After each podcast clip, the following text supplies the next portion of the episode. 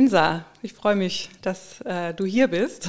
Würdest du dich vielleicht kurz ähm, vorstellen, zwei, drei Sätze zu dir sagen, wo du herkommst, wo du bist?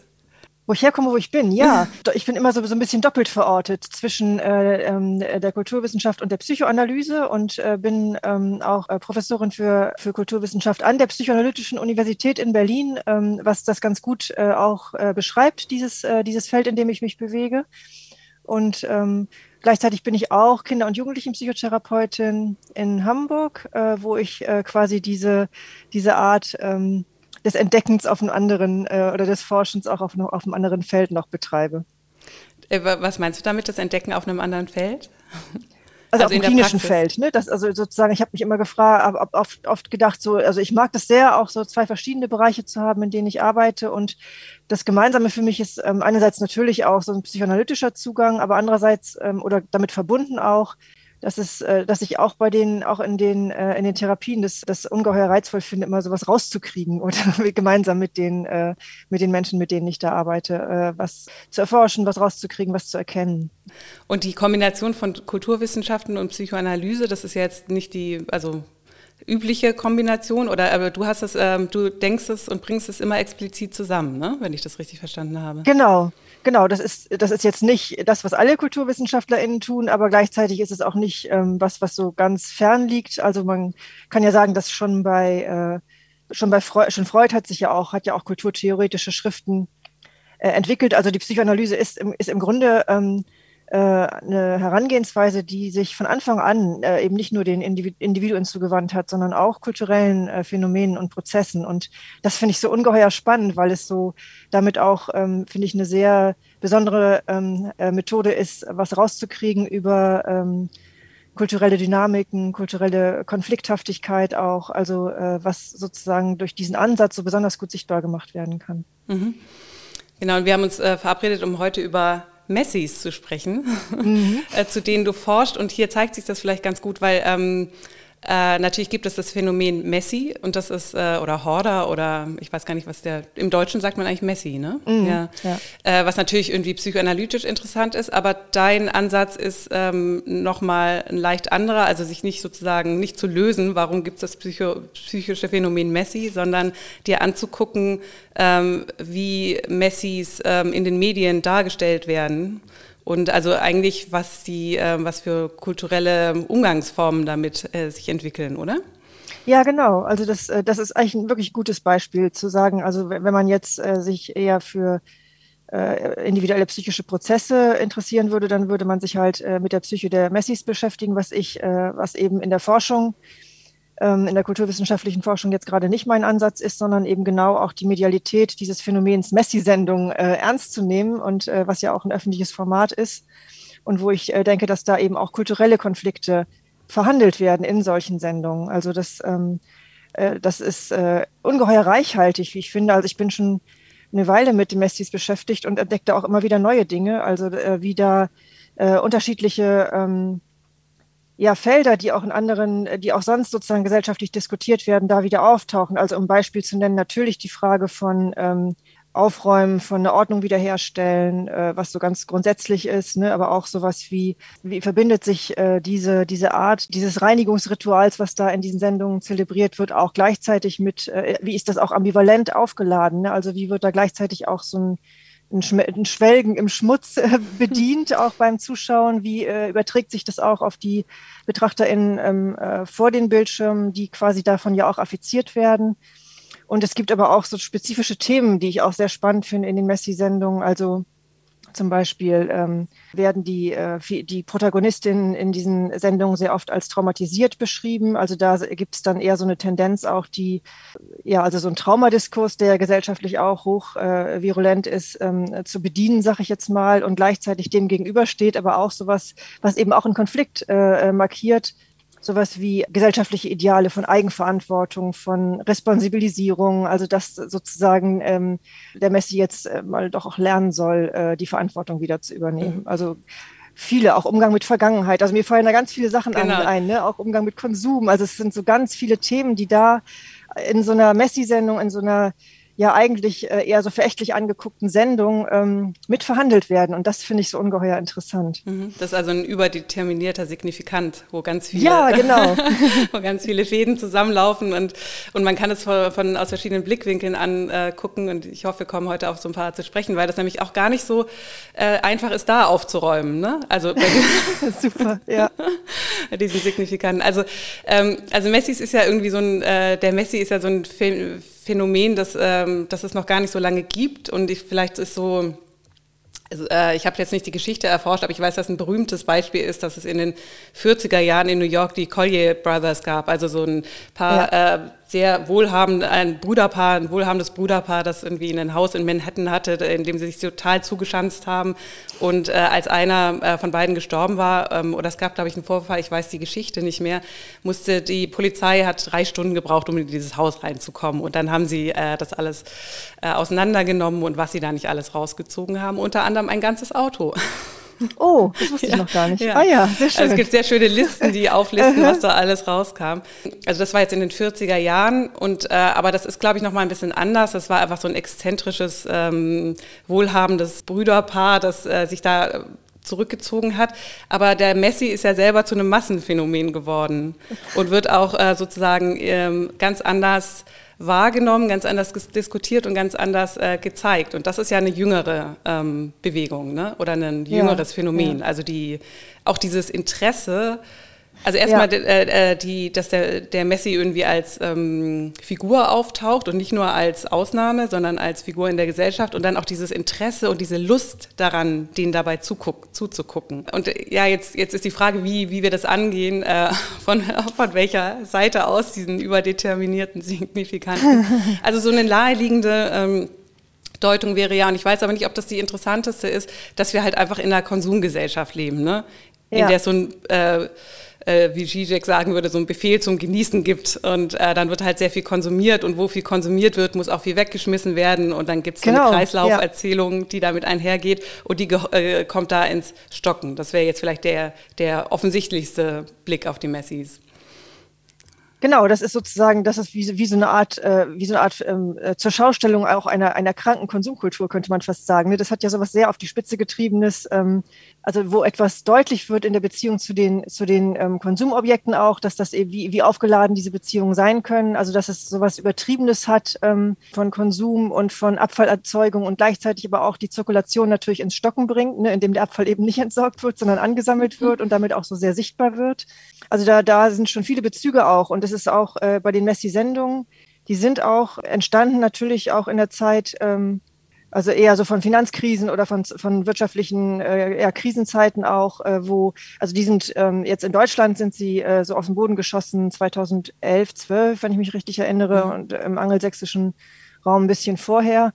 Ähm, also wo sozusagen diese, das so virulent war auch, ne, der Umgang mit, mit Konsum und auch der Umgang mit Verlust und mit und die Frage des Wohlstands und äh, natürlich auch, wie, äh, wie du schon gesagt hast, ne, auch Fragen des Abfalls, wie, wie geht, wie, wie wird mit Abfall umgegangen ähm, und so weiter. Also das ist da äh, alles sehr, ähm, ja, sehr, wird sehr manifest ähm, als, als Thema, als, als kulturelles Thema auch. Ja, wie läuft denn diese klassische Messi-Sendung ab? Die sind doch immer ähnlich strukturiert, oder? Ja, ähm, äh, genau, also ich beschäftige mich vor allem äh, mit, der, mit der Sendung Das Messi-Team, das war eine RTL-2-Sendung. Äh, die sind aber auch, äh, wo, also die hat einen charakteristischen Aufbau, ne? das ist sozusagen, dann wird, also am Anfang gibt so es so ein kurzes Intro, wo schon mal eingerissen wird, äh, um wen geht's da und so und die Wohnung schon mal Einblicke gewährt werden und dann äh, wird die auch, wird also die Protagonistin ähm, oder der Protagonist ausführlicher vorgestellt, ähm, wo auch die genau, wo irgendjemand hat gesagt, ich weiß jetzt nicht mehr wer, die Wohnung in all its shocking glory gezeigt wird. So. Und äh, äh, nach einer Weile kommt dann das Messi-Team, ähm, eben so heißt die Sendung, äh, diese Sendung ja auch, äh, die besteht aus einem Entrümpelungsprofi und einer sogenannten Messi-Therapeutin, äh, die dann eben äh, nochmal diese Wohnung auch gemeinsam mit äh, dem oder derjenigen besichtigen und auch natürlich entsprechend schockiert sind und dann beginnt ähm, also allmählich der, der Aufräumprozess, äh, der unterschiedliche Elemente auch enthält, die so ein bisschen variieren können, aber also, meistens dazu gehört, dass eben nach dem Ampelprinzip mit dem Messi sortiert wird, was kann weg, was nicht. Äh, und das ist natürlich auch nie ähm, einfach. ähm, also da gibt es, äh, Ampelprinzip heißt, es gibt so rot, grün, gelb und das wird dann so äh, eben entsprechend markiert.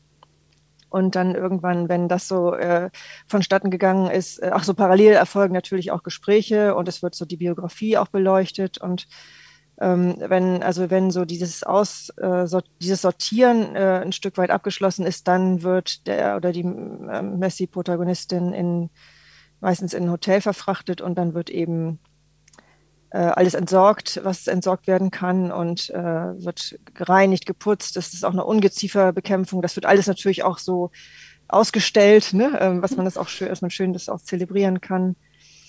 Genau, und äh, wird auch neu eingerichtet äh, in vielen Fällen, wo manchmal auch gezeigt wird, dass eben ähm, der oder diejenige sich auch Möbel manchmal auch so im Sonderangebot ähm, aussuchen kann. So ein Clean Cut sozusagen, ein, ja, ein, Clean ein Neuanfang ähm, oder sowas? Also der ganze Prozess wird dargestellt, ne? das Aussuchen und dann wird auch gezeigt, wie dann, also die ist immer noch im Hotel und wie dann wird das eingeräumt ähm, und wird also alles schön hergerichtet und dann kommt irgendwann so der Höhepunkt äh, der Sendung, ähm, der wo dann äh, die Protagonistin wieder wiedergeholt wird und dann eben sehen kann und man ganz gespannt ist, wie reagiert er oder sie jetzt darauf, äh, wie das jetzt aussieht da. Und sind das oft Momente der Erleichterung oder eher des Verlusts? Das ist eine sehr gute Frage. Also ich habe äh, das für einen Fall mir mal genauer angeguckt, äh, wo ich äh, versucht habe herauszuarbeiten, dass das eben auch sehr durchaus auch ambivalent ist. Also dass, wenn man, das ist auch, wird auch am Ende nochmal so ein Vorher-Nachher-Vergleich gemacht. Ne? Also da werden auch die alten Bilder nochmal gezeigt und das ist dann genau, wie du sagst, das ist dann sehr clean auch zum Teil in dieser neuen Variante und so fast steril äh, in diesem Fall so dass man da gar nicht mal äh, in diesem Vorher-Nachher-Vergleich gar nicht so ganz sicher ist, welches ist jetzt eigentlich der reizvollere Zustand und auch äh, so, so sprachlich dann irgendwie die, die Messi-Therapeutin sagt, äh, wie war das? Ja, irgendwie, dass, dass sie hofft, dass es so bleibt oder so. Und dann ist gar nicht so ganz klar, welchen Zustand meint sie jetzt eigentlich. So rein von der, von der Bild-Wort-Abfolge. Und äh, also ich finde, dass da schon auch mit gespielt wird. Also vielleicht ist es auch unterschiedlich in den einzelnen Episoden, aber zum Teil schon damit gespielt wird, äh, wie ambivalent das eben auch ist, ne? Und dass das gar nicht unbedingt nur, ähm, nur viel, viel besser ist, wenn das so clean ist. Ja. Trotzdem gibt es ja irgendwie die, ähm, also es gibt ja so ein Vorher-Nachher, damit spielt ja das Format und mit mhm. Schnitt und Clean Cut meinte ich äh, ähm, eine Sache natürlich irgendwie so, es gibt einen Neuanfang im Leben äh, und natürlich aber auch, und darauf hast du hingewiesen, im ein, äh, oder das hast du rausgearbeitet in einem deiner Texte, das fand ich sehr interessant, das äh, Medium selbst arbeitet ja mit dem Schnitt. Mhm. Ähm, also der, der, die Episode ist ja geschnitten mhm. und dadurch kann man das, äh, eignet sich dieses Format natürlich auch auf gute Weise, um dieses Vorher-Nachher auch irgendwie Super, ja. darzustellen. Ja, ja genau.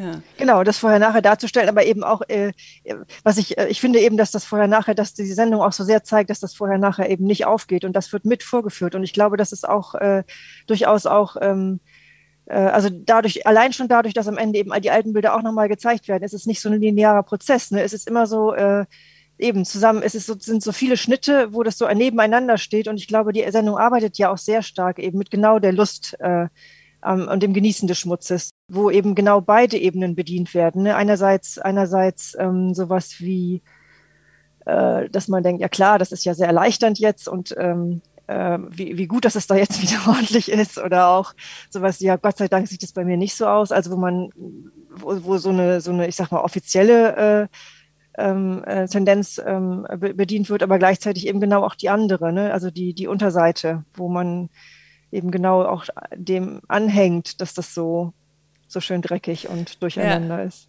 Also man muss ja dann, äh, wenn man sich die Formate anguckt, die medialen Formate und äh, nicht äh, die Psyche des Messis selbst, dann, dann muss man ja immer unterscheiden, dann gibt es ja immer die zwei Ebenen. Also es gibt die, äh, die Person in der Welt und dann gibt es natürlich die ähm, äh, mediale Darstellung und dann äh, den, äh, die Betrachterin, die sich das an, reinzieht. Und du hast darauf hingewiesen, dass diese, also du hast es gerade schon gesagt, das Messi-Team auf RTL 2, das ist ja was, was auch selber unter Trash-TV läuft. Ne? Ja, ja, genau. Also das Format selber wird eigentlich als Trash bezeichnet genau, als ja. Schmutz. Und, ähm, und in einem deiner Texte ähm, schreibst du, glaube ich, da war eine Formulierung, der, die mir sehr gefallen hat, dass die Betrachterin sich gehen lassen kann, indem sie den Fernseher laufen lässt. Mhm. Weil dieses Trash-TV wird ja auch teilweise, äh, zeichnet sich ja dadurch aus, oder das verbinden wir damit, dass man den Fernseher anmacht und es läuft halt einfach, was läuft. Das ist ja keine gezielte äh, Konsumtion sozusagen von einem bestimmten Format, sondern man lässt halt einfach laufen. Und, das, mhm. äh, und dieses Laufen lassen, mhm. der Trash, genau. der findet hier auf beiden Ebenen statt. Ja. ja, super, ne? genau. Das finde ich so toll auch. Das ist auch wirklich da, da ist auch so eine, so eine Autosymbolisation sozusagen des Fernsehens selbst äh, mit im Spiel. Ne? Also genau, laufen lassen was ist ja genau das, was der Messi eben auch tut. Er lässt, also zumindest in dieser Darstellung, ne, er lässt die Dinge scheinbar laufen und ähm, sortiert nicht und entscheidet sich nicht, was er behalten will und, und was, äh, was nicht und so.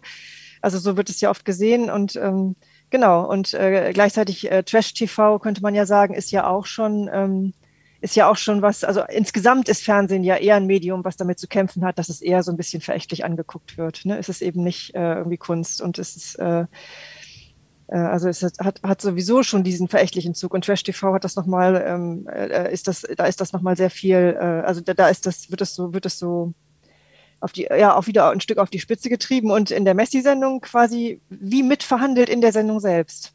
Ja, die Meta-Ebene äh, spiegelt äh, die, die Content-Ebene. Ja. ja. das ja. ist toll, oder? Das finde ich immer total Sehr interessant. interessant ja. ja. genau. Und dieses Laufen lassen und äh, dass ich ähm, was ähm, ansammelt. Also ich habe äh, so im, im, als ich jetzt drüber nachgedacht habe, also man könnte ja die Messis interessieren mich und ich habe, ähm, äh, weil ich irgendwas äh, an denen auch rührend finde und das sind, mhm. glaube ich, die Subjekt-Objekt- Bindungen oder so habe ich mir das äh, anfangs, glaube ich, erklärt, aber ähm, dass, äh, dass der Messi oder die Messi irgendwie äh, oft sind die Beschreibungen ja so, dass, dass Objekte nicht auftauchen in irgendwelchen Tausch- und Funktionsbeziehungen, sondern als ähm, auch ästhetisch wahrgenommen werden und zwar mhm. da eine ästhetische Gleichwertigkeit hergestellt wird zwischen ich weiß nicht, der, die Plastikdecke von der Flasche kann genauso schön und wertvoll sein dann wie eine Brosche oder so, wie ja. so ein Erbstück.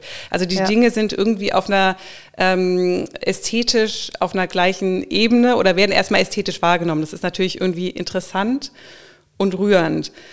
Und dann habe ich angefangen darüber nachzudenken, was jetzt eigentlich den Messi vom Sammler unterscheidet. Und äh, beim Sammler oder der Sammlerin ist es ja auch so, dass die Dinge oft nicht gesammelt werden, weil sie wertvoll sind. Also auf der Ebene ist es irgendwie gleich. Ähm, und vielleicht könnte man die Sammlerin noch so ein bisschen in so eine, sagen, da, da zeigt sich die Subjekt-Objekt-Beziehung als Fetischisierung oder sowas. Ähm, und dann kam ich auf den, den, den, die Unterscheidung zwischen Sammeln und Ansammeln weil ähm, und da zeigt sich, finde ich, was ganz Interessantes, weil wenn Sammeln hat so eine hat so was Aktives, man sucht sich etwas raus und holt es aus dem Zusammenhang ah, hervor und ja. Ansammeln, das hat so es sammelt sich an. Ja. Äh, da kommt sowas äh, durch das Sich, durch dieses Reflexivpronomen ähm, äh, oder das S auch. Ich meine, psychoanalytisch natürlich interessant. Was passiert da eigentlich? Wer ist da jetzt eigentlich noch äh, Akteur? Oder ja, wer ist genau. noch, äh, äh, also wer ist noch Subjekt, kann man sagen, das Objekt, ähm, die Objekte sammeln sich an oder also irgendwas ganz Interessantes zeigt sich hier schon in der Sprache, finde ich super interessant. Das sind ja ganz viele Aspekte jetzt schon wieder auch. Äh, ähm, also erstmal, erstmal habe ich gedacht, äh, ich finde wirklich auch, man muss, äh, man muss unterscheiden zwischen eben den, den Messi-Subjekten und tatsächlich diesen, äh, diesen ähm, Messi-Sendungen und auch den ProtagonistInnen mhm. darin. Ne? Das ist mir immer total wichtig. Auch das ist mir auch wichtig, wenn ich, wenn ich mich für diese Reinigungsrituale interessiere, keine Aussage über die Subjekte, die da gezeigt werden. Das kann ich gar nicht und will ich auch gar nicht. Und wenn man das wollte, dann wären die Sendungen auf einer ganz anderen Ebene nochmal kritisierbar natürlich auch. Ne? Ähm, und dann wäre mir wichtig, äh, wenn man sich sozusagen aber jetzt auf die Frage der Symptomatik nochmal, äh, wenn man das so nennen will, begibt, dann ist das ja auch, ähm, wenn ich das richtig ähm, äh, sehe, ist das sehr, sehr unterschiedlich auch, wie, äh, wie Messis äh, Dinge anhäufen. Auch zum Teil ist es ja wirklich auch so, dass es, äh, keine Ahnung, dass es auch wirklich äh, eher äh, hauptsächlich Papier ist oder so. Ne? Und manchmal ist es einfach ganz wahllos alles Mögliche. Und also es ist so, deswegen finde ich es finde ich es auch schwer, darüber so eine einheitliche Aussage zu machen, auch ähm, über die Unterscheidung zu den, äh, zu den äh, Sammlern und Sammlerinnen, ähm, wobei ich das äh, diesen Aspekt ganz, ganz interessant finde mit dem Ansammeln und äh, den, den Akteuren, weil das ist zum Teil auch in den Sendungen sogar so, dass das, ähm, das so geäußert wird, eben, ja, die Dinge sind irgendwie gekommen und nicht wieder gegangen. Also das hat, das ist genau diese, das ist auch wieder was, wo, ähm, wo auch in den Messi-Sendungen, finde ich, was äh, eben sich zeigt, was kulturell gerade so virulent ist, nämlich genau diese Frage der, der Subjekt-Objekt-Unterscheidung, ne, die ja auch, wo auch in den Messi-Sendungen dann auch wieder Kulturtheorien quasi überprüfbar werden. Ne? Die ganze Frage des ähm, neuen Materialismus, äh, also die New, Materialism-Theorien, die ja versuchen, genau diese Grenzen auch aufzuweichen. Ähm, und die natürlich sich dann auch, äh, es gibt da eine Autorin auch, die äh, Jane Bennett, die sich dann auch da mit diesen Fragen beschäftigt und auch ähm, zum Teil auf die Messis äh, ähm, an einem Aufsatz eingegangen ist und da, sich darauf dann quasi stürzt auf solche Aussagen, ne? weil da quasi ja den Dingen dann so eine Art äh, Handlungsmacht zugeschrieben wird, ja. könnte man sagen. Und ich finde das aber, ich finde das aber sehr äh, problematisch auch ähm, in diesen Ansätzen. Ähm, weil die genau diesen medialen Aspekt häufig vernachlässigen. Ja, da, da würde ich gerne kurz bleiben, weil mich genau der Punkt auch sehr interessiert. Also Jane Bennett hat, äh, ähm, glaube ich, auch hervorgehoben, irgendwann im Englischen zeigt sich das vielleicht noch mal ein bisschen besser. Im Englischen kann man, äh, wird die Ansammlung von Dingen The Horde genannt. Also es gibt einen Horder, und, aber die, die Dinge sind The Horde. Ja. Ich weiß nicht, ob es im Deutschen ein Äquivalent gibt. Ich glaube nicht. Ähm, äh, aber The Horde is taking over. Da, da hat man dann diese ähm, vermeintliche Agency ist ja der Begriff, den der ähm, New Materialism gerne verwendet oder auch Bruno Latour mit der Actor ne äh, Network Theorie. Und mhm. da kommt dann und und ich verstehe die äh, Verführung, auch bei Jane Bennett in ihrem Buch Vibrant Matter schreibt sie ja auch darüber. Ähm, ich verstehe die Verführung und die Rührung an den Dingen, also diesen mhm. Dingen eine Wirkmacht zuschreiben zu wollen. Das ist mir erstmal sympathisch. Also ich sehe, dass man in die Richtung gehen kann. Aber trotzdem ähm, äh, bin ich da auch wie du. Ich glaube, ähm, da, da, haben wir eine, eine, ähnliche Vermutung, dass, da, dass man dann vielleicht zu schnell weg ist. Und zwar vielleicht zu schnell äh, äh, in, die, in die Richtung des Animismus rennt oder in, ähm, in so eine Verbindung von äh, Netzwerken von Dingen und Akteuren in der Welt und das Subjekt darüber aber verschwindet. Ja, genau. Und, ja. Ähm, und, und die Medialität natürlich, äh, Beides, was du gerade ja. an, angesprochen hast.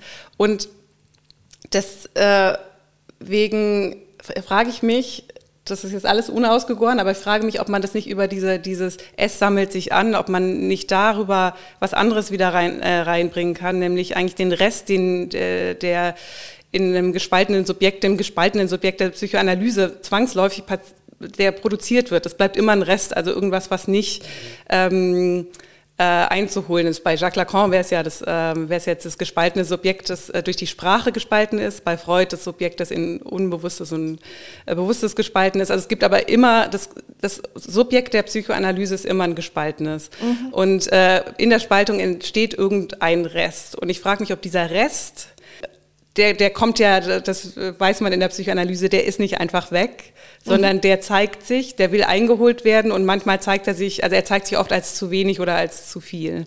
Mhm. Und ähm, wenn man jetzt von diesem Ding, the Horde, also dem, dem S hat sich angesammelt, ähm, ich frage mich, ob man vielleicht daran sehen kann, dass sich da dieser Rest zeigt und dass der Rest aber hat ja auch mal was Schreckliches.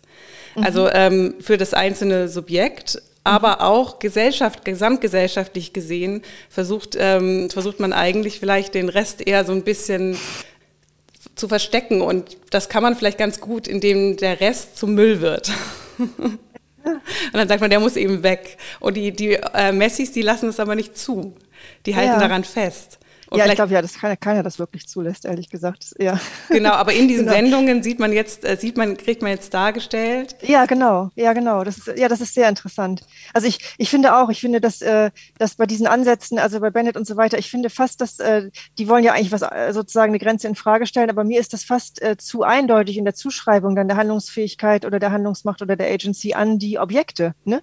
Finde eher viel interessanter, was passiert da eigentlich zwischen Subjekt und Objekt an der Stelle. Und das finde ich, kann man mit der Psychoanalyse viel, ähm, kann man, kann man da ähm, zum Beispiel mit dem Triebbegriff gut arbeiten, ist, ist mein ähm, Eindruck. Also Triebbegriff jetzt nicht im Sinne so einer äh, biologischen Kraft, das, also, sondern eher auch in dieser äh, Französe, äh, äh, Auffassung der französischen Psychoanalyse, äh, wo das sich, ähm, wo sich das ganz gut mit diesem Rest vielleicht auch verbindet, äh, den du meinst. Also dass, ähm, dass das eben sozusagen so bestimmte, so schillernde äh, Objekte sind oder so, auch das, was Bennett beschreibt, finde ich auch ähm, diese Faszination äh, für, für Trash oder sowas, wo, wo man äh, mit dem äh, Betriebbegriff vielleicht genau dahin kommen kann, dass das auch, dass man über bestimmte Objekte auf eine Weise stolpert und es ist gar nicht mehr so ganz klar. Also stolpern ist auch ein Begriff, den zum Beispiel John Kopczak in dem Zusammenhang verwendet. Ähm, und es ist gar nicht mehr so ganz klar, wo liegt eigentlich die Aktivität. Ne? Also das finde ich viel interessanter, als, als es sozusagen gleich wieder jetzt den Objekten zuzuschreiben und dann irgendwie sagen zu müssen, ja, irgendwie äh, das Objekt, das klammer ich jetzt mal aus. Also das sagt Bennett ja. Ne? Sie sagt irgendwie, das will sie jetzt gerade mal nicht angucken,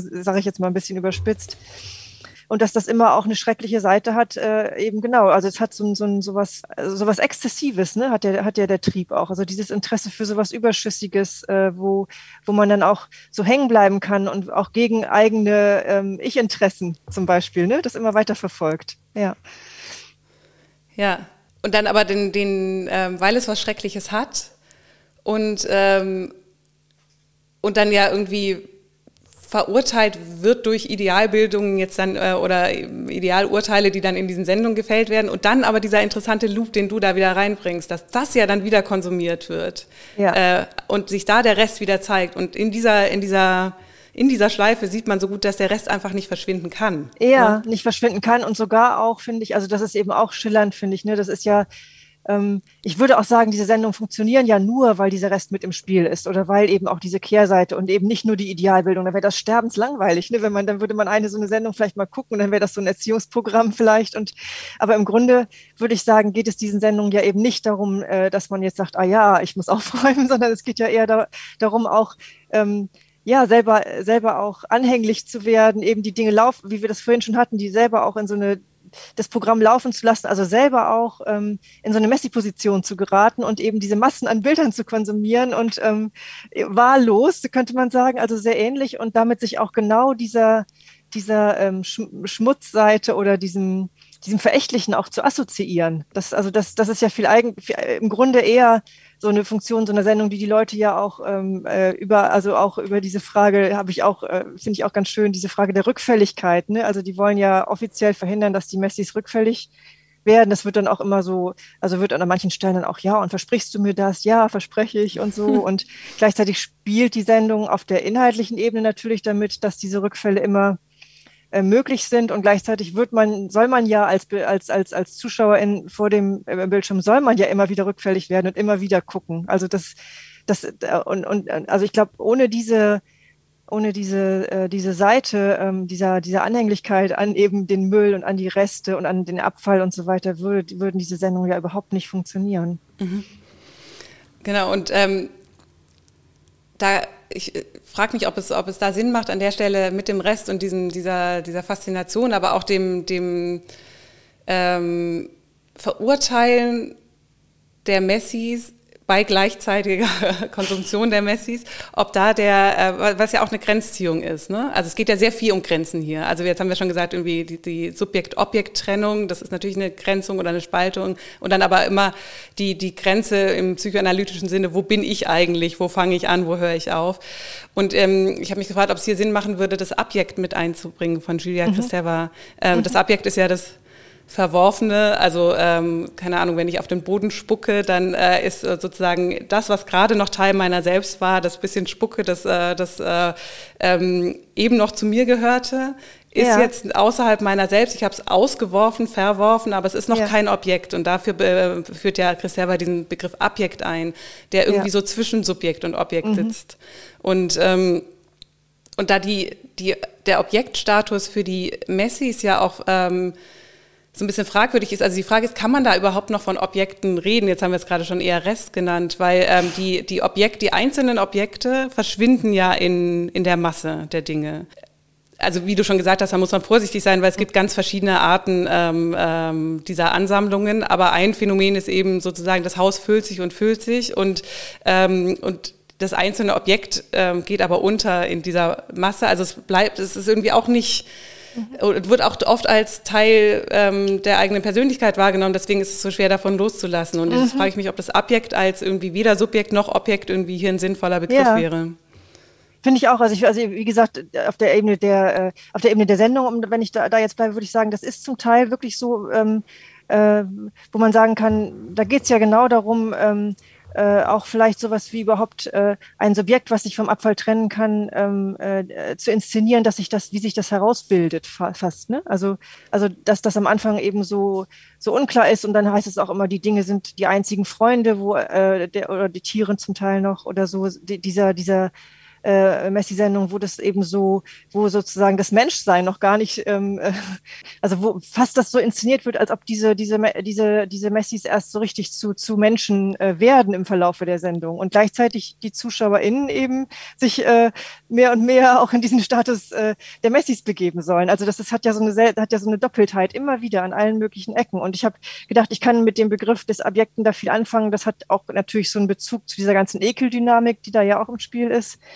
Und gleichzeitig ist mir immer wichtig auch, ähm, dass das eben die eine Seite ist, ne? also dass das eben in Szene gesetzt wird und auf der anderen Seite eben diese, äh, was wir jetzt auch schon ein paar Mal hatten, also diese Distinktion auch, äh, also dass ähm, äh, auf, auf Seiten der, der, der ZuschauerInnen, dass die sich auch äh, natürlich ähm, mit so einer Haltung gleichzeitig daran gehen, zu sagen, naja Gott, äh, ähm, äh, da, da, da sieht es bei mir aber besser aus, sage ich jetzt mal. Äh, und dass, ähm, dass genau diese, diese Doppeltheit eben auch wieder, was, was, äh, was ja jetzt auch schon ähm, äh, äh, Thema war, also auf die Gespaltenheit des Subjekts verweist. Ne? Also da habe ich auch äh, zum Teil mit dieser Formel von dem Manoni gearbeitet, der äh, ja dieses, diese Figur des Ich weiß aber dennoch ähm, ins Spiel gebracht hat. Ne? Ich also auch, also so, so dass, dass das auch auf allen möglichen Ebenen dieses, äh, dieser Messi-Sendung funktioniert, sowohl also wenn man diese TV-Messi-Sendungen funktionieren ja nur, wenn der Messi sozusagen schon von sich aus irgendwie weiß, da ist was falsch bei ihm. Also sozusagen, ich weiß, das ist irgendwie nicht in Ordnung, wie das hier aussieht, aber ich hänge ja so an den Dingen zum Beispiel. Aber auch die, äh, die ZuschauerInnen ne, zum Schluss, also ich äh, äh, sozusagen, ich weiß ja, wie es eigentlich aussehen sollte und ich weiß ja auch, dass es äh, so nicht sein sollte, aber irgendwie muss ich trotzdem äh, immer wieder diese Sendungen konsumieren. Aber ich schafft das nicht, die Bilder auszusortieren. Ne? Also da gibt es auf vielen Ebenen äh, diese, auch diese Gespaltenheit, äh, ähm, auch in der Betrachtung, finde ich. Ja. Und jetzt ja. fand ich gerade sehr ähm, spannend den Punkt, den du angesprochen hast, mit, dass man vielleicht äh, da eigentlich einer Subjektwerdung zugucken soll. Ne? Also, weil dieses Objekt ist ja ein, also ein äh, kontinuierliches Sagen, das bin ich ich, das bin ich ich, das bin ich ich, also eine Grenzziehung, also ein Werden des Subjekts am Objekt. Und das ist ja, ähm, um noch ganz kurz noch einen Verweis zurück auf die, den New Materialism, das Subjekt, also der New Materialism geht von einem Subjekt aus. Und das ist aber das psychoanalytische Subjekt wird ja erst am Objekt. Also es gibt eine Subjekt-Objekt-Spaltung, aber die ist miteinander verzahnt. Also ähm, erst am Objekt ja. und das, das, psychoanalytische Objekt kann ja auch der andere sein. Das muss ja kein Ding in der Welt sein. Aber erst in Auseinandersetzung mit dem anderen werde ich ja werde ich überhaupt erst geschaffen. Und vielleicht kann man dem New Materialism vorwerfen, dass die eigentlich von, schon von dem Subjekt ausgehen, das es schon gibt. Ähm, äh, und da, wo, dass sie dann ausklammern und gar nicht so sehr ähm, äh, äh, mhm. und, und, also das problematisch finden, also das Feststellen, das problematisch finden und dann ausklammern, aber diese Verzahnung nicht so sehr sehen. Und ja, beziehungsweise auch da ist es irgendwie so unverbunden. Ne? Ich finde einerseits genau das und andererseits äh, sagen Sie ja immer wieder, das ist alles auf einer Ebene angesiedelt, alle Lebewesen und so weiter. Also da keinen versuchen auch keinen Unterschied mehr zu machen. Das ist ja auch beides, finde ich wieder. Und das, das passt. Also da, da kriege ich auch äh, also da finde ich auch diese Ausklammerung so schwierig dann, weil das dann nicht mehr zusammengedacht wird. Und ich finde, das muss man genau. Ne? Genau, weil dieses auf einer Ebene sehen, das heißt ja dann Flat Ontology und so. Also alle, alle Dinge sind auf einer ontologisch auf einer Ebene und das hat mhm. aber natürlich so was Enzyklopädisches, Aufreihendes. Aber ähm, eine Enzyklopädie kann man, das ist eine Feststellung von Tatsachen. Und dass, dass es aber so einen werdenden Prozess gibt, der was mit Verwicklungen zu tun hat, das genau. ist ähm, in dieser Aufzählung irgendwie nicht mitgedacht. Also der New genau. Material lesen, die meisten Bücher starten mit langen Listen, die sind sehr schön zu lesen, eigentlich Poesie, ne? aber mit Listen von Dingen. Ja, genau. Mhm. ja. ja. Das, das, ist ja das, was ich vorhin vielleicht auch so ein Stück weit meinte, mit, dass es ein bisschen zu eindeutig in der Zuschreibung fast ist. Ne? Genau, ja, es ja. ist eigentlich zu aufgeräumt. Ja, es, genau, finde ich wirklich. Ja, ich finde es eigentlich zu aufgeräumt oder eben ja dann eben zu ausklammernd, also aufgeräumt, weil ausklammernd. Ja, ja genau. Ja. Und jetzt diese Subjektwerdung am anderen sozusagen, also am Objekt, äh, das sich am äh, Objekt äh, werdende Subjekt, das irgendwie was verwirft und sagt, ich, das bin nicht ich, das, dem kann man jetzt zusehen in diesen Sendungen, hast du gerade gesagt, das fand ich sehr spannend. Also eigentlich so ein bisschen die Aufforderung, du hast was aus, hier gibt es einen Auswurf, hier gibt es einen Rest aber der ist noch nicht zu Müll geworden. Also Müll ist ja auch ein Abdecken. Mit Müll, mit dem Begriff Müll deckt fasst man all das, was sozusagen, was der Rest ist, zusammen unter einem Begriff. Und aber es wird natürlich auch wirklich physisch wegsortiert. Es gibt mhm. Orte dafür. Das ist dann verschwunden. Und ähm, du, äh, du schreibst an einer Stelle in deinem Text, dass die, ähm, dass die Messis sich dagegen, dass die Messis die Dinge eigentlich davor bewahren wollen, Müll zu werden. Mhm. Und damit halten sie aber natürlich irgendwie an diesem komischen Objektcharakter äh, fest. Und äh, könnte man jetzt sagen, dass die Sendung dazu da ist, zu sagen, du bist im Prozess der Subjektwerdung, aber du bist da noch nicht ganz, mach das jetzt, vollzieh das jetzt. Ja, genau. Also wie so ein Lehrstück auch. Ne? Ich würde ja, wie, wie, gesagt, ich möchte immer, immer vermeiden, sozusagen jetzt, zu, zu, dass das, so, dass das in, möglicherweise in so eine Nähe rückt, dass man über die Subjekte spricht in diesen Sendungen. Es ist eher wie für mich wie so ein, wie so ein Lehrstück, wo an bestimmten Figuren sozusagen was demonstriert wird. Mhm. So könnte man vielleicht sagen. Ne? Genau. Und das finde ich auch. Also das ist ja auch, äh, ja, also wie äh, sonder dich doch jetzt von dem sonder dich ab und, und äh, mach eine klare Zuordnung, was Müll ist und was nicht. So, das ist ja schon mit diesem Ampelprinzip sortieren. Es geht ja viel um Sortieren dann auch oder ähm, und äh, sozusagen sich aus so auch ein Stück weit sich zu dissoziieren von dem von dem ähm, von dem Müll, äh, von dem was dann Müll äh, eben genannt wird, von dem Übermaß und von dem Vermischten auch. Ne? Also dass dieses, dass das Vermischte eben sozusagen sich da, das das wäre so die offizielle das offizielle Programm, dass da dass da Trennungen hergestellt werden. Es werden dann ja auch, das wird auch immer so zelebriert zelebriert, äh, wie viele Container dann gekommen, mhm. kommen müssen, um dann den Abfall, äh, die riesigen Mengen dann da abzutransportieren und so. Ne? Und noch einer ist nötig und genau, also wo auch, äh, wo natürlich auch, also so all das, wo das dann bleibt, das ist dann irgendwie innerhalb dieser Sendung eigentlich nicht mehr relevant. Ja. Ja. Und Müll oder nicht Müll, genau. Und dann, aber wenn es nicht Müll ist, dann muss es eigentlich wieder ein Objekt werden. Also es darf nicht dann in der Masse bleiben. Ne? Also da, hier gibt es so eine binäre, eigentlich ist es die, deswegen Lehrstück passt sehr gut, weil das sozusagen, man stellt jemanden an, äh, also anhand jedes Objekts an diesen Scheideweg und sagt, entscheide Müll oder nicht Müll. Ja. Und die Zwischenzone, das Vermischte, ähm, ja. ich habe ja immer sehr große Sympathien für die Grauzone, das Vermischte wird da irgendwie natürlich da ähm, bedroht. Ja, und das ist auch ganz schön. Zum Beispiel gibt es da auch so eine Sendung, wo auch äh, so ganz viele Kuscheltiere sind. Ne? Und das ist genau wie du das sagst. Also am Ende dürfen natürlich ein paar Kuscheltiere auch bleiben, aber die müssen dann auch ihren Platz haben und sozusagen so eine, so eine so ja, ihr einen, einen Platz haben, wo sie auch hingehören. So, genau. genau. Und ja. dann äh, kommt so ein weiteres Begriffspaar, ähm, über das ich nachgedacht habe, ähm, ist dann Sorge und Entsorgen. Weil, weil wenn man Objekt, wenn man sagt, es ist nicht Müll, dann hat man eigentlich äh, eine neue Verantwortung wieder für das Objekt. Dann muss man es als Objekt anerkennen und dann muss man sich aber eigentlich um die Dinge muss man sich auch kümmern, damit die auch nicht kaputt gehen oder ähm, verrotten oder Insekten sich einnisten. Also man muss sich eigentlich um sie sorgen. Und es zeigt sich so schön, dass wir diesen Begriff haben, Entsorgen der ja sagt, okay, wenn es Müll geworden ist, dann, dann ziehe ich meine Sorge von dem Ding ab und dann kann ich es erst entsorgen. Oder ja, genau, ja. Wo, wobei ich finde sozusagen, ich weiß nicht, ob ich das gerade richtig verstanden habe, aber die, ähm, also die, die Messis selber, die sorgen sich ja zum Teil sehr um die Dinge. Ne? Also ich habe gerade nochmal, auch als du das vorhin gesagt hast, äh, ist mir das so eingefallen, ein Beispiel aus der amerikanischen Hoarders-Sendung. Da gibt es so auch, also als du das gesagt hast mit dem Ästhetischen, also mhm. da gibt es ja so auch äh, ähm, was weiß ich, das dann irgendwie dafür gesorgt, also da wird auch, zum, weiß ich, glaube, es war ein Kürbis oder was, also jedenfalls so völlig auch ähm, verrottet, aber eben immer noch so eine, dass das immer noch was ist, was eben seinen Wert hat und dann wird er so entblättert und das ist wahnsinnig schön, was da so zum Vorschein kommt dann auch, weil innen drin ist dann noch irgendwie, glaube ich, was, was, äh, was irgendwie noch nicht verrottet ist oder so. Ne? Und also da gibt's ja eine große Sorge um die Dinge auch schon, auch schon in, in dem, in dem Messi-Stadium, sag ich mal ein Tüdelchen. Ja, und dann, äh, also eine Sorge auf jeden Fall auf der also ich glaube teils, teils. Ne? Also um einzelne Gegenstände, viele gehen ja dann auch in der Masse auch unter. Und dann aber die Größe, auch die Sorge um, weil über was wir jetzt noch gar nicht gesprochen haben, ist das Haus.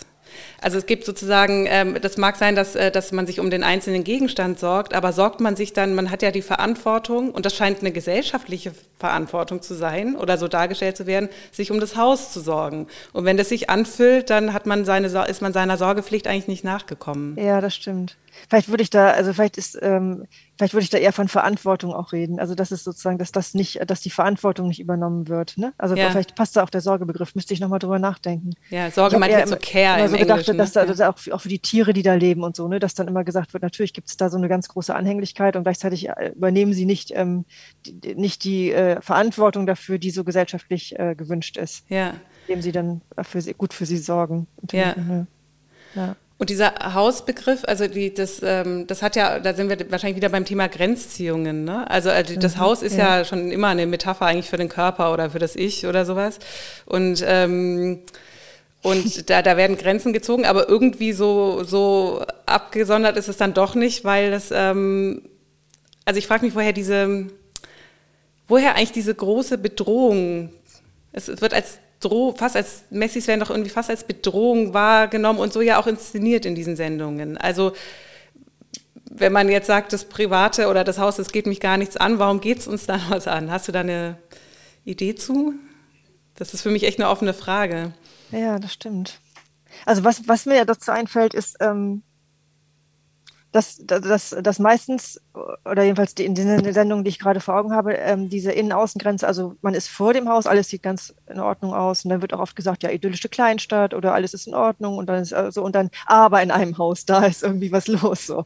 Und, äh, ähm, und dann äh, folgt so eine, also ich habe gerade eine Sendung auch vor Augen, folgt so eine Kamerafahrt, also wie so, eine, wie in das, äh, in den Körper eben hinein, also wie in den Körper hinein, wo dann eben der ganze Müll und der ganze Dreck und auch die Exkremente Punkte quasi, ne? also die dann sichtbar werden. Und ähm, also vielleicht, vielleicht äh, genau, dass diese, dass diese, ähm, dass diese Innen-Außen-Differenz so bedrohlich ist. Also dass es eben genau darum geht. Normalerweise kann man da nicht reingucken und dann wird auch natürlich verhindern auch die äh, diese Protagonistin immer, dass da jemand reinkommt und lassen nur das, also wenn überhaupt nur ganz wenige Menschen rein und dass man nicht weiß, was gärt da eigentlich so im Innen. Ne? Dass, dass das vielleicht so eine Bedrohung ähm, macht, wobei ich finde, dass die Messis in den Sendungen auch nicht nur als Bedrohung inszeniert werden. Die werden auch als, äh, oft als, äh, als krank und traumatisiert und so. Also das hat auch dieses, hat auch dieses beide Seiten. Also das äh, Ja, aber die Krankheit ist ja auch eine Bedrohung, oder? Ja, aber das, äh, das Messi-Team kann es ja richten. ja, genau. das ja. ist eine vorübergehende Bedrohung. Ja. ja.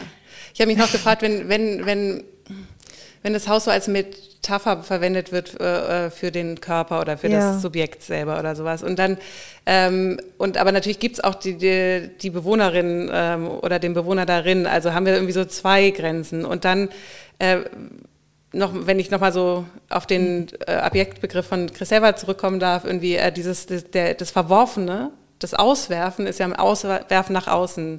Mhm. Und ähm, wenn sich aber jetzt wenn man davon ausgeht, dass man sich vielleicht irgendwie auch mit seiner Wohnung identifiziert als Erweiterung des eigenen Ichs und dann wirft man aus, aber man wird das ist dann wie so ein Auswurf nach innen. Weißt du, was ich meine? Also es gibt, es gibt so zwei Grenzen, also und dadurch bleibt es in der Schwebe. Also das, ähm, dieses, diese, diese Dinge, die noch nicht zu Müll geworden sind. Ähm, aber irgendwie, äh, wo es eine Forderung gibt, sag doch, ob das Müll ist oder nicht. Die sind ja irgendwie Dinge in so einem ganz ambiguren, äh, so einem ganz ambigen Zustand, ne? also die so in der Schwebe gehalten sind. Mhm. Und vielleicht ist das die Bedrohung, glaube ich, weil das wieder der Rest ist. Oder ja, Ambiguität ja. eine Bedrohung ist immer. Ja, genau, das, das finde ich, finde ich, äh, finde ich sehr spannend. Und gleichzeitig finde ich aber auch wirklich auch die Differenz innen außen, dass die so zum Teil so krass ist, wird dann zum Teil gesagt, dass die auch äh, keine Ahnung, ich glaube, ein, ein, in einer Familie sind die, die, äh, sind die Messis äh, im Außen, also im, im, im, Leben außerhalb des Hauses, sind die dann irgendwie ähm, so Hotel, äh, also die da aufräumen in den Hotelzimmern. Also da können sie das auch. Ne? Also dass es da so eine, so eine Kluft gibt. Ich glaube, das ist auch was Bedrohliches. Also dass man das so schwer, wie so, wie so äh, was brüten die da, was brüten die ah, da ja. aus, sozusagen in so einem nicht einsehbaren ähm, in so nicht so Ort, wo doch nach außen alles so in Ordnung scheint. Ah, der also, Fassade kann man nicht trauen. Ja. Quasi. Oder die Dissoziation ja. vielleicht auch.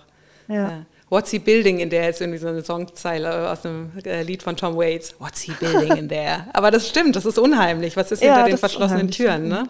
Ja. ja.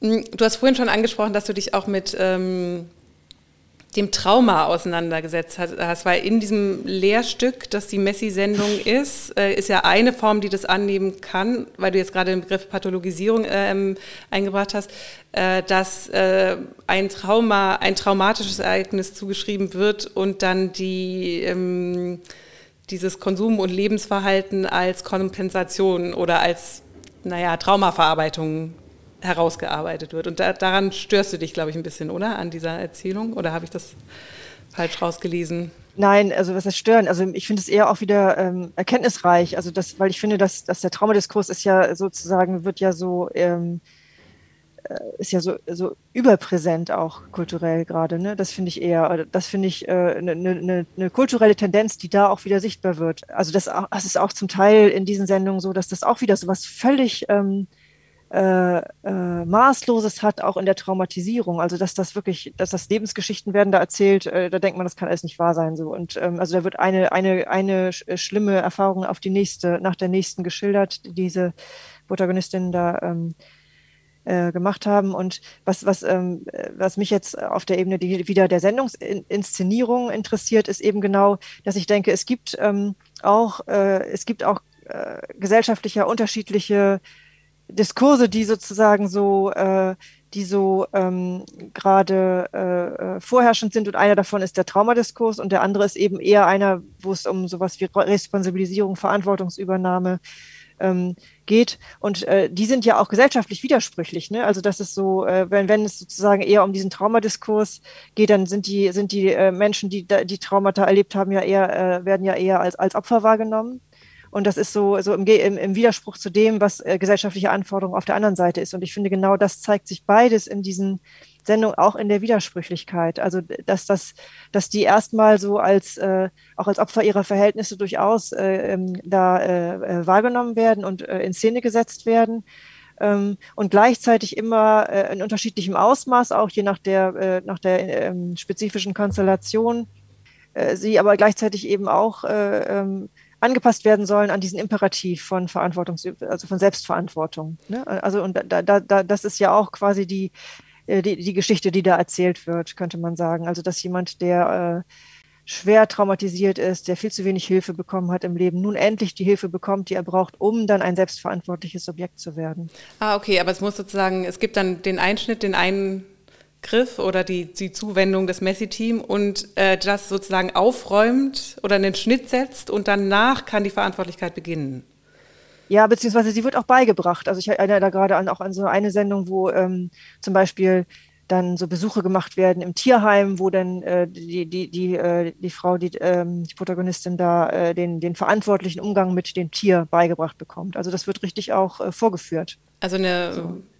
Hygieneerziehung sozusagen, also nochmal. Ja, ähm, ja, also oder eben auch, dass, dass, dass man, dass sie das Verantwortung für das Tier übernimmt und das ganz klar, dass die Rollenaufteilung zwischen ihr und dem Tier klar ist und dass das erstmal auch nur in so einem Schritt, na, irgendwie, ich weiß nicht genau, so einer Patenschaft für so ein Tier, noch kein eigenes Tier, erstmal so Zwischenschritte gemacht werden, ne, damit dann äh, letztlich äh, eben eine, eine Selbstverantwortung ähm, oder eine Verantwortung, äh, ein verantwortliches Verhalten äh, erlernt wird, was da auch dazu führt, dass man natürlich am Ende erwartet von den Messis, dass sie nun aber bitte auch selbstverantwortlich ihre Wohnung sauber halten, die jetzt so schön aufgeräumt ist. Aber eigentlich eine Erwachsenwerdung, oder? Also das ja, ist ja eine genau. totale genau. Infantilisierung, zu sagen, du kriegst ja. erstmal ein Haustier, aber nur auf Zeit und Genau, ja, ja. Erwachsenwerdung, genau. Ja.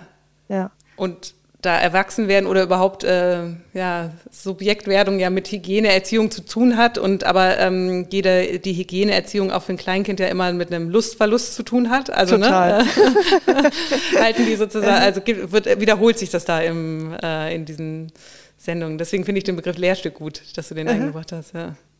Zumindest ist das die offizielle, äh, die offizielle Ebene, sag ich mal, ne? oder das Programmgemäße. Ja. Und darunter läuft eben noch die andere. Die, die dunkle, der Rest. wo natürlich auch die, sauber, beste Sauberkeitserziehung nichts, äh, nichts gegen die Lust äh, an, an irgendwie Ekelsubstanzen auch ähm, tun kann, aus einer psychoanalytischen Sicht. Ja. Und dann wird es aber natürlich so aufbereitet, ähm, äh, in einem Text von dir äh, schreibst du auch darüber, dass natürlich dadurch, dass das ein Fernsehformat ist, kriegt es ja schon, hat es was Sauberes. Also man, man ist ja, man konsumiert es ja übers Auge und nicht über die, äh, man fasst es nicht an sozusagen. Also da ja, wird schon so eine Distanz einge, eingezogen. Ja, einerseits schon, andererseits gibt es bei Freud auch, ich weiß gar nicht genau, wo er das schreibt, dass er auch sagt, äh, dass auch irgendwie auch die Erinnerung kann aktuell stinken. Also sozusagen auch über die, äh, über eine Medialität hinaus kann trotzdem auch eine Affizierung anderer Sinne ähm, erfolgen. Ne? Auch wenn sozusagen das jetzt nicht die Bilder nicht direkt stinken, dass trotzdem sowas äh, natürlich heraufbeschworen werden kann auch. Und auch das Ekelgefühl, wenn man zu viel konsumiert hat oder so, ne? Also ähm, Stimmt. Ja, fühlt, man fühlt genau. sich ja genau. viele sehr schuldig und schlecht dann. Und jetzt habe ich schon wieder. Und, und dieses serielle, ähm, also das ist, ist, ja jetzt nicht nur mit Messi-Sendungen, aber überhaupt die Serie ist ja sehr ähm, populär in den letzten Jahren. Und das serielle, sowas Endloses, äh, die Kette, die immer das andere nach sich zieht, wo man so schwer aufhören kann und so, das hat ja auch was von diesem, äh, weiß ich nicht, äh, nicht aufhören können, äh, zu, viel, zu viel konsumieren, zu viel essen vielleicht auch, aber den Ekel, der damit einhergeht. Ja, ja genau. Also das habe ich auch äh, irgendwo mal geschrieben, dass ich auch finde, da wird ja die Rückfallgefahr, die befürchtet wird, wird gleichzeitig immer inszeniert. Das ist man, also das wird ja immer wieder rückfällig, indem es wieder von jede, jede Sendung geht es wieder von vorne los, ne? Ja. Mit diesem ganzen Müll. Ja, ja. genau. Ja. Und so, äh, so im Alltagssprachlichen, also ich frage mich jetzt so, wenn, weil du ja sagst, es sind auch äh, Reinheitserzählungen, ne? Oder wie, wie ist das? Ja, Reinheitsrituale habe ich, glaube ich, gesagt. Reinheitsrituale, ja. genau. Und Reinigungsrituale. Reinigungsrituale. Ja. Also man geht aber von dem, irgendwie von dem Urzustand aus, der irgendwie rein ist. Also oder, oder von einem, äh, ich, ich kenne das so im, im Alltagssprachlichen, wenn man sagt, ähm, keine Ahnung, man trifft eine neue Person und äh, weiß nicht, ob man sich auf die einlassen soll, dann sagt man im Englischen so, äh, he oder or she's got baggage. Ne? Also da äh, ja. vorbelastet, da hängt, da ist jemand schon zu beschwert von Leben und den Dingen. Also natürlich können es physische Dinge sein, aber natürlich meint man auch so emotional baggage. Ja. Ähm, und, äh, und das, das ist so, das ist suggeriert immer, dass ähm, dass sich da was an, auch was angesammelt hat übers Leben, was sozusagen ah. das, das reine Subjekt so ein bisschen beschwert oder so. Ne? Also, ja, interessant, ja.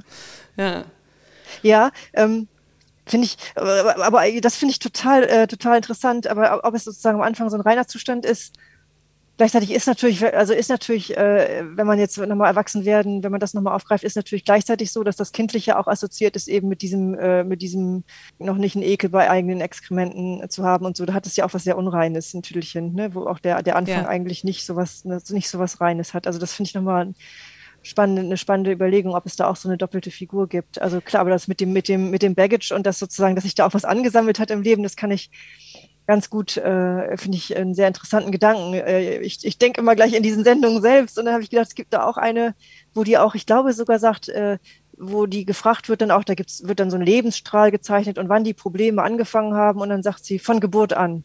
Also da gibt es gar kein Vorher. Genau, und äh, dieses, äh, weil du gerade die Unterscheidung aufgemacht hast, natürlich beim Säugling gibt es sozusagen den Dreck und den Schmutz in einfach äh, physisch, aber vielleicht geht man von dem psychischen Subjekt als einem zunächst mal so ähm, ideal rein, auch unbelasteten Subjekt aus, das dann halt erst äh, im, im Werdegang sozusagen ähm, ähm, Sachen ansammelt und dann aber von Geburt an ist dann, ähm, das ist, also das merkt man, dass wir das eigentlich nicht denken. Also als würde man irgendwie ähm, anders, befreiter auf die Welt kommen und dann würde erst passieren, was passieren, ja. Aber ja, wobei das ist wirklich die Frage, auch wahrscheinlich äh, bin ich da auch zu psychoanalytisch verdorben. Ich würde das nie so äh, mit diesem reinen Zustand am Anfang denken. Ich auch ne? nicht, ich meine das so in der Alltagssprache, genau, gerade, gerade dass da die so auch bombardiert sind natürlich von, von bestimmten phantasmatischen, fast physisch, äh, also wenn man, wenn Melanie Klein denkt oder so, ne? also dass da, was da sozusagen abgeht, das ist ja irgendwie alles andere als äh, unschuldig und rein. Ja, man könnte ja auch ähm, sagen, man wird so in, man, man, wird in die Unordnung geboren, ne? also man, äh, das Subjekt äh, wird ja in der unverständliche Messi-Welt geboren eigentlich und muss dann erstmal anfangen, sich darin zurechtzufinden. Also ich glaube, ähm, du hast da auch mit äh, La mit dem ich mich überhaupt nicht gut auskenne, aber ein bisschen gearbeitet. Ne? Also dessen äh, Theorie, das wirst du jetzt vielleicht besser erklären können, aber ja, ist, dass man äh, rätselhafte Botschaften. Äh, äh, genau, stimmt, ja, ja.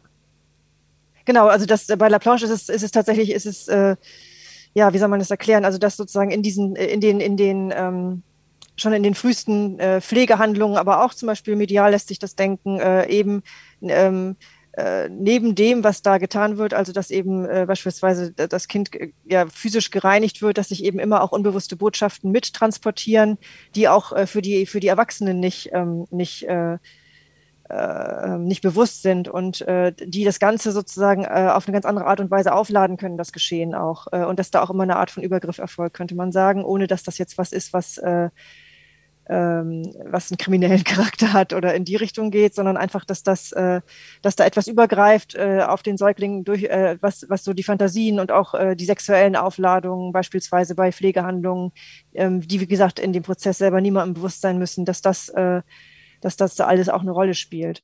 Ähm, aber ich habe nochmal gedacht, das finde ich auch nochmal, das ist auch innerpsychoanalytisch nochmal interessant zu gucken, weil wenn äh, weil das ist, das, das wirkt ja jetzt tatsächlich in diesem Bild so, ne, als ob es sozusagen erstmal, als ob da so diese, diese rätselhaften Botschaften und, ähm, und das, was da an Erregungspotenzial, dass das von außen in den Säugling dringt. Und gleichzeitig ist ja die Frage, jetzt nochmal, wenn man mit Melanie Klein zum Beispiel äh, denkt, dann würde ich sagen, dann ähm, äh, würde die ja nie von sowas ausgehen, dass sozusagen die Unordnung immer ähm, erstmal nur im Außen ist, sondern dass das immer schon auch innen ist. Ne? Also das ähm, da trifft Unordnung auf Unordnung. Ja. ja. Und dann ist die Ordnung, der versucht er äh, zwischen Unordnung und Unordnung zu vermitteln. ja, super. das ist ja toll. Genau. Ja, aber was, ähm, äh, was ich da ähm, spannend dran finde, ist so, äh, das so zu sehen, dass man eigentlich in den Mess geboren wird und dann ähm, Mess ist, in den Mess geboren wird und dann Ordnung schaffen muss, aber diese äh, wieder diese Reibung zwischen äh, Subjekt und Objekt und dass da vielleicht auch erst Sinn entsteht. Ähm, äh, in einem anderen Text von dir, wo es über den Begriff des Übergriffs geht, ähm, äh, der für, wichtig für dich ist, vielleicht kannst du dazu noch was sagen, aber da ähm, äh, schreibst du auch darüber, dass es äh, das Sinn ja, also dass man nicht davon ausgehen kann, dass die, das Sinn in der Welt ist und man äh, kommt sozusagen als Gefäß, äh, Gefäß oder als noch nicht verstehendes Subjekt auf die Welt und äh, übersetzt dann den Sinn der anderen, bis man ihn selber versteht, sondern dass Sinn vielleicht erst daran produziert wird, oder erst Bedeutung erst dort entsteht, wo man Bedeutung schaffen muss. Also weil, mhm. weil, weil aus einer Notwendigkeit heraus. Ne? Mhm. Ne? Ja. ja, genau, weil sozusagen diese Botschaft natürlich auch dann dazu provozieren, dass man, also das bei La Planche ist das so, dass dann so äh, Übersetzungsversuche, ne, dass man versucht, das zu übersetzen für sich auch und dadurch eben sowas wie Bedeutung oder Sinn ähm, produziert. Ja, genau. Und zu dem Übergriffbegriff, das ist ein Begriff, der mich äh, tatsächlich schon lange verfolgt, weil ich, ähm, weil mich das immer äh, auch interessiert hat. Also diese, dass das ja erstmal natürlich was äh, sehr negativ, kulturell sehr negativ aufgeladen ist, ist und auch aus guten Gründen natürlich. Ne? Also wenn man jetzt an diese, was damit verbunden wird, äh, an, an gewaltsamen oder an sexuellen ähm, Übergriffen jetzt in, in diesem äh, engen Sinne gefasst, ist das ja klar, dass das auch was hoch äh, problematisches und abzulehnendes und so weiter ist und gleichzeitig äh, eben äh, ich es so interessant fand, dass man aber Sexualität, das ist äh, eben auch ein Forschungsfeld von mir, ähm, dass äh, man Sexualität psychoanalytisch betrachtet eben äh, eigentlich nur als Übergriff ähm, denken kann. Also weil das ist eben, da geht es ja genau äh, über, dass, dass da etwas übergreift, dass da eine Art von Verführung stattfindet und so weiter. Also da geht es ja, geht's ja gerade nicht darum, äh, ähm, dass die Grenzen äh, ähm, immer so klar sind und diese ganze äh, gerade wenn man das eben psychoanalytisch denkt, dass da eben auch bewusste, unbewusste Prozesse im Spiel sind und so weiter, dann, dann ist da eben auch Mess. Ne? Und das macht es ja auch ähm, erregend. Auf jeden Fall, dass ein Ja, Nein ja. bedeuten kann. Was ja so ein großes Problem wird, wenn man das jetzt gerade versucht, äh, vertraglich ähm, festzusetzen. Da merkt man ja, wie, ähm, wie da zwei Sprachauffassungen nicht ganz zusammenpassen wollen, dass äh, also die ganze Consent, ähm, der ganze Consent-Diskurs, ein Ja heißt Ja und ein Nein heißt Nein. Und in der Sexualität äh, ist es äh, so einfach eben, eben nicht nicht. Und das ist Messi, ja. ne? Ja, genau, ja. Und das Interessante ist ja auch, dass selbst sozusagen, wenn man solche Vertragswerke schafft, die ja auch wieder erotisch aufgeladen werden können, man kommt aus diesen Schleifen nicht wieder raus irgendwie. Ne? Du meinst ja. jetzt so in sadomasochistischen, äh, ja, da spielt der Vertrag zum Beispiel eine große Rolle. Ja, oder auf vielfältige Weise, sagen wir so. Ja, genau. Dem ja. sind keine Grenzen gesetzt. ja, da reibt sich tatsächlich was, ja. Ja. Genau, diese, äh, diese Reibung oder diese Grenze, es geht ja irgendwie immer äh, um das Aushalten einer Spannung an der Grenze, ähm, bei den Messis, in der Sexualität und so weiter. Und mhm. ähm, ich habe mich auch gefragt, ob jetzt zum Beispiel der New Materialism, um den nochmal einzubringen, ob, ob da in der, ähm, wenn man Entitäten als Akteure fasst und zu Netzwerken verschaltet oder zu Gemischen oder sowas, ob man damit eigentlich nicht diese Reibung und Spannung killt. Also ja, genau. eine Beschreibung der Welt, aber Punkt, an dem wir eben schon mal waren, ja, glaube ich. Ne? Genau, ja, ich, ich genau. komme immer wieder. Ja, ja, das ist, ja genau. Das finde ich, finde ich genau auch. Ja. Ja. Und dann. Und man, muss, man muss eben verrückterweise gerade den Versuch, etwas durchlässiger zu machen, muss man etwas ausklammern. Mhm. Das finde ich, das finde ich so verrückt auch. Also das ist so eine komische Figur, die da, die mir da so auffällt. Ja. ja. Und die Durchlässigkeit hat ja wieder mit dem Übergriff äh, total zu tun. Also irgendwie kommen immer wieder, also ich finde, ich merke, dass hier diese, diese Begriffe wie Überfluss, too much, Übergriff, aber Durchlässigkeit, das ist natürlich alles ja ein, ein Themenfeld. Ne? Also ja, das alles stimmt. miteinander zu tun. Ja, du siehst, wo meine Faszination liegt. Insa, vielen Dank für dieses Gespräch. Hat mich sehr gefreut. Ja, ich danke auch sehr, sehr und es äh, war sehr anregend für mich und ich danke dir dafür.